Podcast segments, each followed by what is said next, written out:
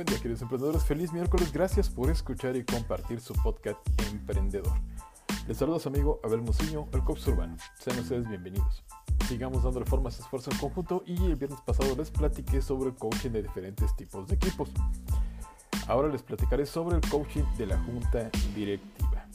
Empecemos. Los directores determinan si una empresa sobrevive o prospera en la medida en que una junta directiva libere o limite la energía y el talento de las personas en su empresa, se determina la capacidad de los mismos y la eficacia con que trabajan juntos como equipo.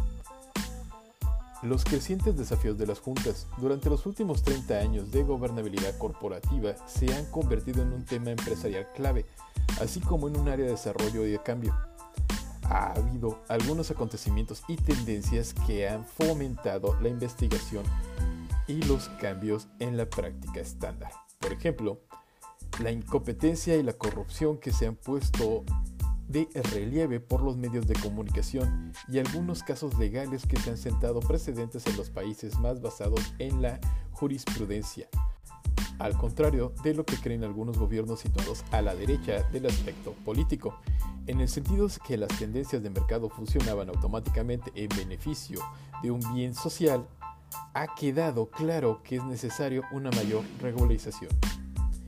Eso se ha intensificado aún más por las crisis financieras y bancarias, esto es en los años actuales y precisamente lo que pasó en 2008 y 2009, con colapsos sin precedentes en las principales instituciones bancarias.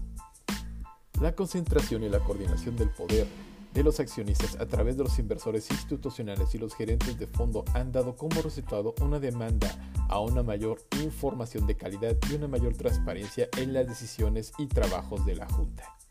Por mencionar algunos. Cada vez que se espera más que las juntas lleven a cabo y publiquen un análisis o auditoría de sus roles, rendimientos y funcionamientos, algunas juntas han utilizado eso como una oportunidad para conseguir una ayuda externa de un coach de junta.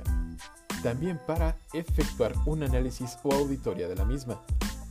Lo que a veces puede llevar a que el coach de la junta trabaje con ellas en algunas áreas identificadas de mejora.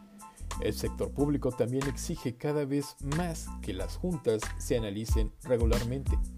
Las principales funciones de la junta son decidir cuáles son las destrezas que se necesitan en la misma, acordar una estrategia y hacer un seguimiento, centrarse en un crecimiento rentable con un riesgo aceptable, salvaguardar la marca y reputación corporativa, proporcionar a los directores una información detallada, exponer la junta al talento más joven de la empresa.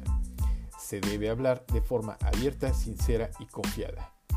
Para ayudar a que la junta analice su rendimiento, el coach necesita asistir al equipo para que estudie sus funciones más problemáticas. Una junta necesita mantener un equilibrio cuando prestan atención a su medio interno y externo. También debe crear un equilibrio entre entender la política de largo plazo y los aspectos estratégicos por un lado, y el seguimiento a corto plazo del rendimiento actual y las responsabilidades con los accionistas y los supervisores por otro. El modelo puede utilizarse para enmarcar las diferentes áreas que enfoca la Junta. En breve, la Junta debe revisar la política anualmente, revisar la estrategia cada seis meses, revisar la operación mensualmente y revisar la gobernabilidad anualmente tres meses antes de la revisión política, ya sea directamente con sus inversores o accionistas. La Junta necesita hacerse un tiempo para pensar estratégicamente y para administrar la empresa.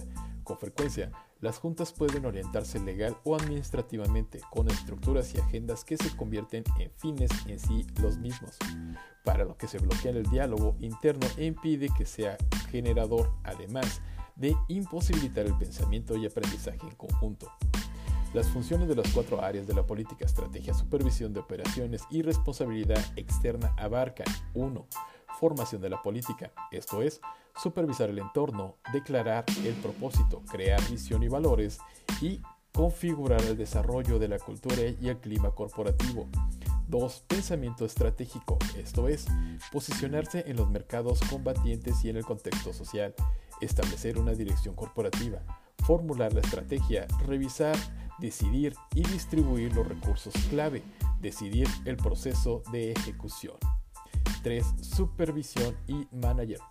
Supervisar la gestión del rendimiento, analizar los resultados empresariales clave, supervisar el control de presupuesto y la acción correctiva. 4. Responsabilidades. Informar a los accionistas y propietarios. Garantizar la conformidad de los supervisores. Responder a los otros grupos de interés y garantizar las revisiones de la Junta a los directivos de la misma.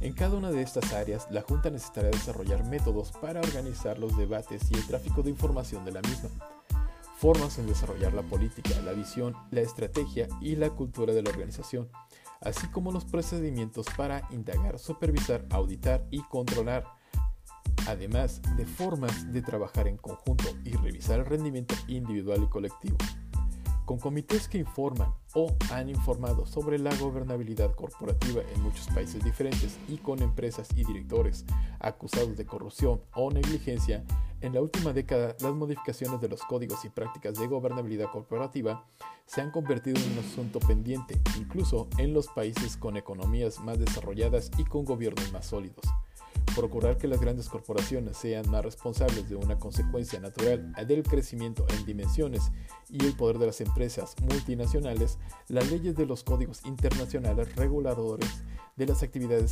han quedado retrasados en comparaciones con dicho desarrollo.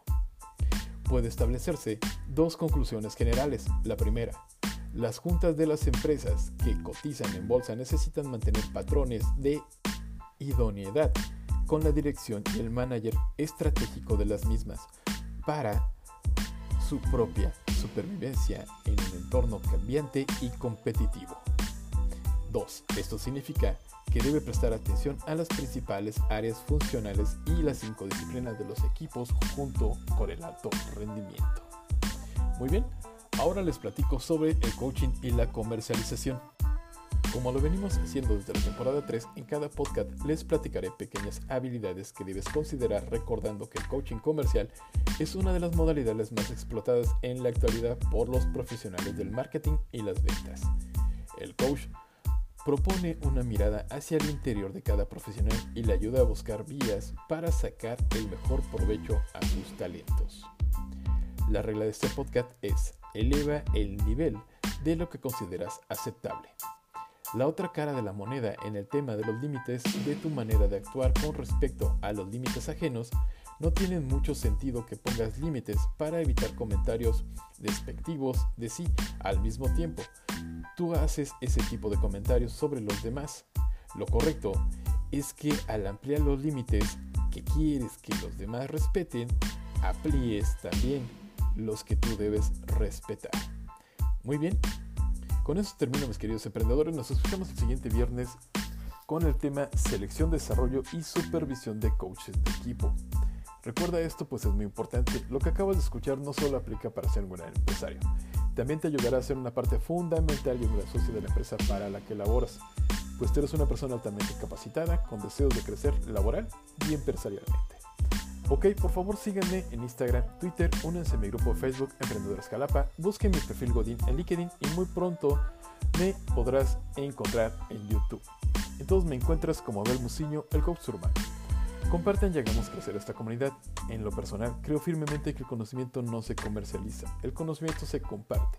Por tal razón les pido por favor ayúdenme a seguir compartiendo. Recuerden, ustedes son personas muy importantes y muy valiosas. No permitan que nadie les diga lo contrario. Mucho éxito en su camino, mis queridos oyentes, y hasta la próxima.